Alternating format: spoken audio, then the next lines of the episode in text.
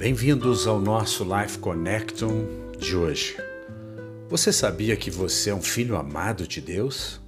Efésios 1, versículo 6 nos diz: Para o louvor da glória da sua graça, pela qual ele nos fez aceitos no amado. O Pai amoroso nos fez aceitos no amado.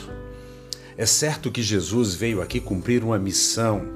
Ele era o Filho de Deus e ele também é, era e é Deus. Mas ele se despiu da sua glória e se encarnou como Verbo encarnado, e ele, para cumprir a sua missão, ele veio então como Filho de Maria, como o Verbo encarnado. E nós então sabemos que Jesus, certa feita, foi ao Rio Jordão e aí ele foi batizado por João Batista, ele não tinha pecado e ele o fez pecado, se identificou com os nossos pecados, porque o batismo de João era um batismo para um ritual de purificação e Jesus não precisava se purificar, então na verdade ele estava se identificando conosco ali, e quando ele sai da água, está sobre eles os pecados do mundo inteiro. E ele ouve uma voz dos céus: Tu és meu filho amado em ti me comprazo. Lucas 3, 22. Mais tarde, quando Jesus está no deserto, o diabo começa a tentá-lo e diz: Se tu és o filho de Deus, em Lucas 4, 3. O inimigo coloca em dúvida se ele é filho de Deus. E mais do que isso, retira a palavra amada, amado. Jesus é o Filho de Deus amado. Nós não podemos esquecer que por causa de Jesus, eu e você somos filhos amados em quem Deus tem prazer.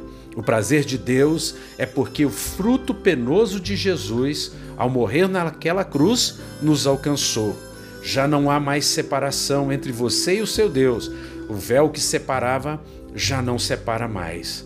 Nós precisamos entender uma coisa: enquanto não tomarmos posse que somos filhos amados, não seremos capazes de fazer a grande obra que o Senhor nos confiou. Davi era uma pessoa que matava gigantes. Ele matou o gigante Golias. E o nome de Davi significa no hebraico amado. Davi sabia que ele era um filho amado e, portanto, antes de matar aquele gigante, ele disse: Quem és tu, Golias, para afrontar o exército do, do Deus vivo. Tu já és o gigante vencido, hoje mesmo o Senhor te entregará em nossas mãos.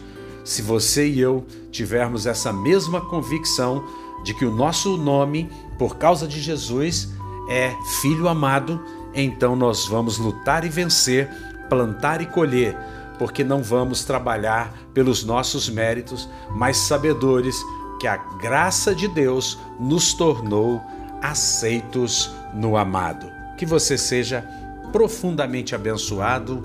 Um beijo grande no coração.